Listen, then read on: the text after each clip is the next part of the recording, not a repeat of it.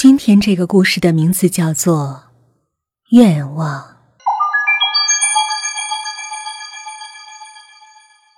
星期六，刘月决定清理一下书柜，一千多本书盘踞了一面墙壁。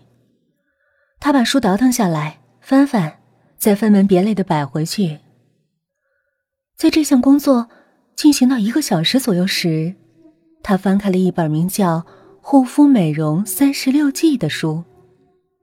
一件什么东西从书页中掉落下来，他捡起来，是一张被折了两折的信纸。他打开，同时有点好奇，是一封信吗？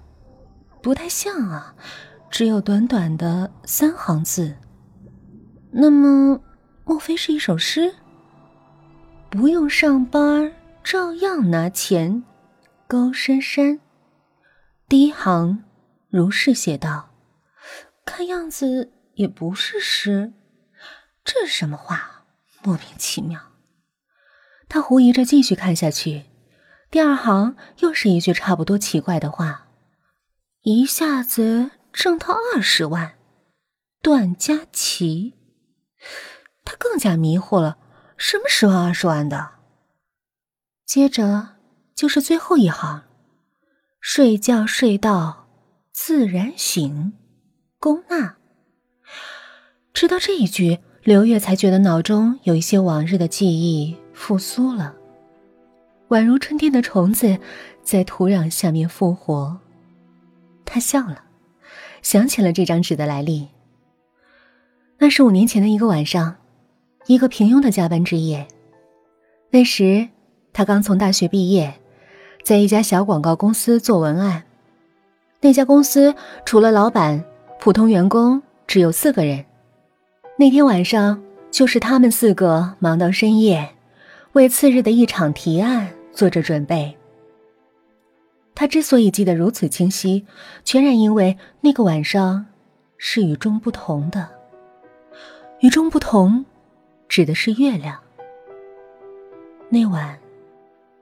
悬在夜空中的那轮圆月，不知为何，竟呈现出微微发红的颜色，就像一只布满了血丝的白眼珠。加班并不妨碍聊天儿，不知是谁提出了关于许愿的话题，好像就是高珊珊，那个单眼皮的瘦女孩。她说。他的愿望是不用上班还照样拿钱。说完，他咯咯的笑起来，仿佛他不是在讲他的愿望，而是讲了个笑话。这个话题勾起了大家的兴致。在高珊珊之后，段佳琪、龚娜还有刘月，他们都郑重其事的述说了自己的愿望。说了还不够，还都装模作样的双手合十默念了一番。刘月觉得好玩，还撕了页信纸，把每个人的愿望都记了下来。那张纸，就是刘月现在拿在手里的这一张。时隔五年，他竟然从一本书里探出头来。一定是这本书当时在办公桌上，他顺手把它夹在书页里。但是有个问题。上面怎么没有他自己的愿望？他记得自己也是许了愿的，但不知为什么没有记在上面。他努力想，自己到底许了个什么愿，想不起来，有点遗憾。他端详着这三行潦草的字迹，忽然感到这事儿挺有趣了。想想，五年前几个二十出头的年轻人一本正经的许下了他们的愿望，那么五年过去了，他们实现了吗？他找出了那个黑皮的通讯录，从几百个名字中寻觅到了高珊珊。这五年，高珊珊竟没有更换号码，因此刘月得以打通了他的电话。他们先是惊奇。欣喜，大喊大叫，然后彼此嘘寒问暖，询问这五年的情况。高珊珊的声音显得惆怅，他带来了一个不佳的消息。他说，四年前，也就是刘月离开那家公司后的四年，他在一个客户项目的执行过程中出了场车祸，断了两条腿。现在，轮椅就是他的腿，以后也将这样。刘月有些不知所措。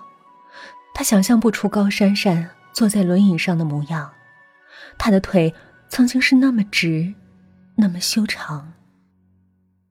那其他人呢？他们都还好吧？电话中的高珊珊像是苦笑了一下：“好，不会更坏了。”他的声音仿佛是在极大的痛楚中浸泡过，显得很痛苦。龚娜，你记得吧？客户部那个女孩，她在那场车祸中也伤得很重。还有段佳琪，那个平面设计，她最糟糕，死了。幸亏你辞职了，离开公司，要不然……高珊珊叹了口气，不再说下去。她不说话。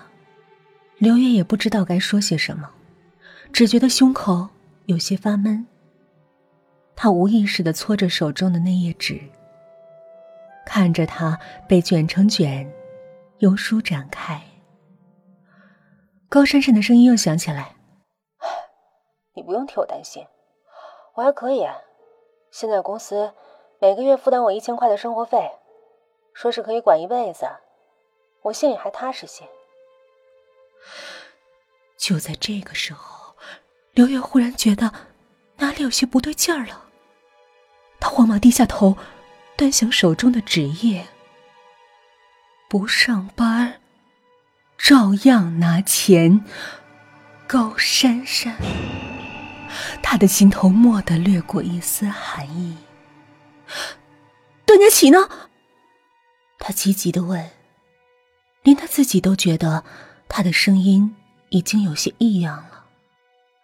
啊，公司赔了他家里二十万块钱，算是一次性了结了吧？一次挣他二十万，段佳琪，白纸黑字的横亘在他眼前，他的耳朵开始嗡嗡的鸣叫起来。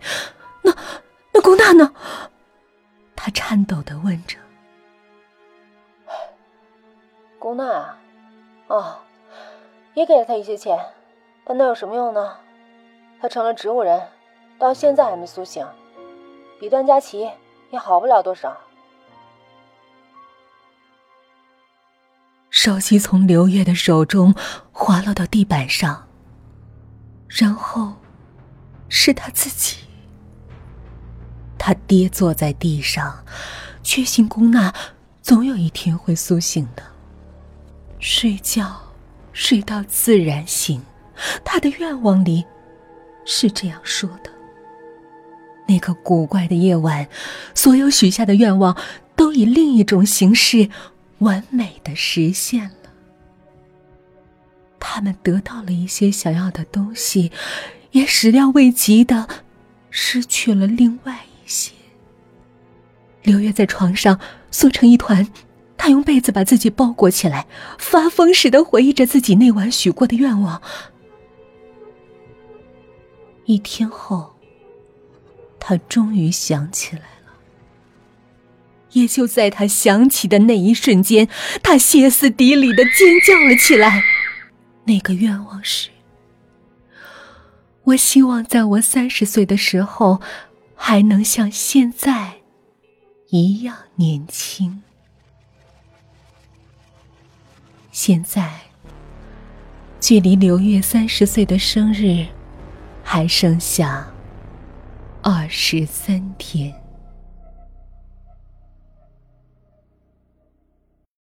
好了，这就是本期的故事愿望，我们下期见。